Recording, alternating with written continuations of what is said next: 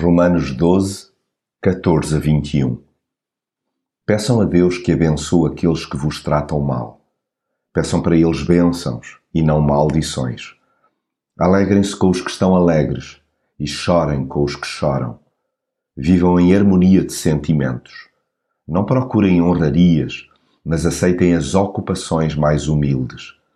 Não se envaideçam com aquilo que sabem.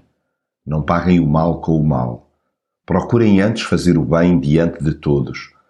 Façam tudo o que vos for possível da vossa parte para viverem em paz com toda a gente.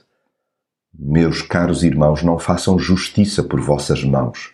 Deixem que seja Deus a castigar, pois diz o Senhor na Sagrada Escritura: A mim é que pertence castigar. Eu é que darei a recompensa.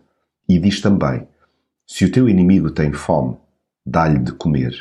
E se tem sede, dá-lhe de beber. Ao fazeres isso, farás com que a cara lhe arda de vergonha. Não te deixes vencer pelo mal, mas vence o mal com o bem. Há dicas soberbas que me indicam formas saudáveis de reger relacionamentos interpessoais. Acontece que de tão simples até doem. Admito que não me é nada fácil abençoar quem me persiga mas a verdade é que sou estimulado a tal pelo exemplo de Jesus.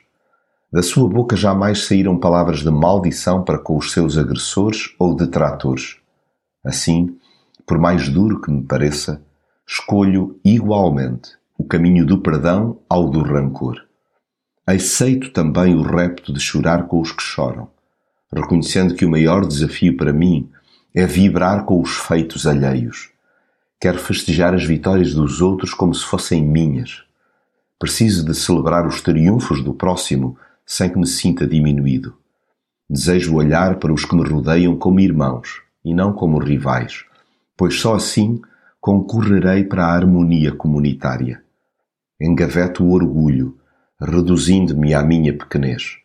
Vou trilhar o caminho que me leva a crescer para baixo, a ponto de a ninguém tornar mal por mal Sim, decidi procurar a paz, descansar em Deus na hora da injustiça e abraçar a formidável máxima: não te deixes vencer pelo mal, mas vence o mal com o bem.